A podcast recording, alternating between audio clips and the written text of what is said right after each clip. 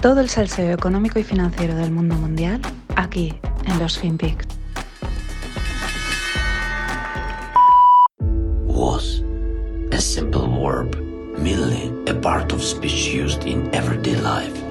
But it's not that simple for us, because now the everyday Ukrainians simply cannot say was without bursting into tears.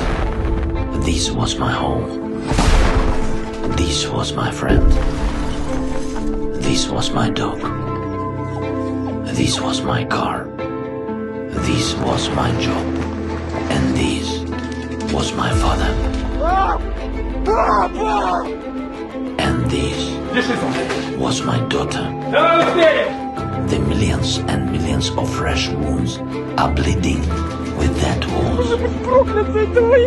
Russia has drowned Ukraine in tears and blood and children corpses.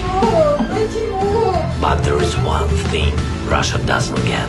Was is the word that describes its life.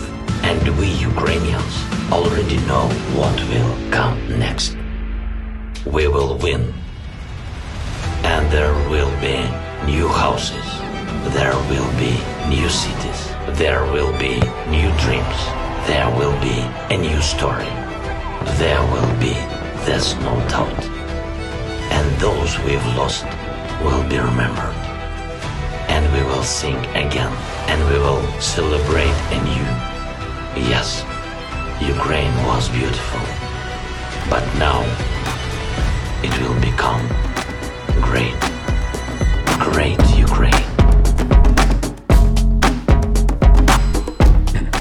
Hola, no financieros. Vamos con un FinPix muy breve porque pensaba que la voz iría mejor, pero no, o sea, va, está yendo a peor. Y no es que no hablo, solo hablo en los FinPix, así que voy a cortar, no voy a apretar demasiado. Intento descansar para recuperar para mañana.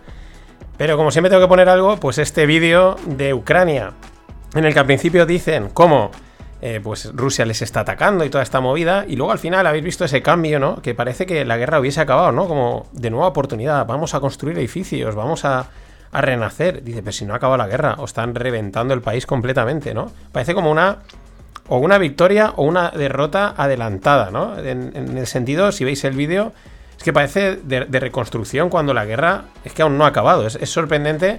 A mí me ha llamado mucho la atención. No, no, tengo muy claro cómo interpretarlo. Si están ya anticipando, pues eso, alguna, alguna derrota, algún pacto. Eh, no sé cómo puedes motivar a la gente cuando no ha acabado la guerra y está todo destruido. Porque si hubiese acabado la guerra, pues dices, vale, sí, vamos, venga, motivación, vamos a, a reconstruir el país. Pero es que si veis el último trozo del vídeo, os lo dejo en la newsletter Veis que parece un vídeo promocional de Ucrania.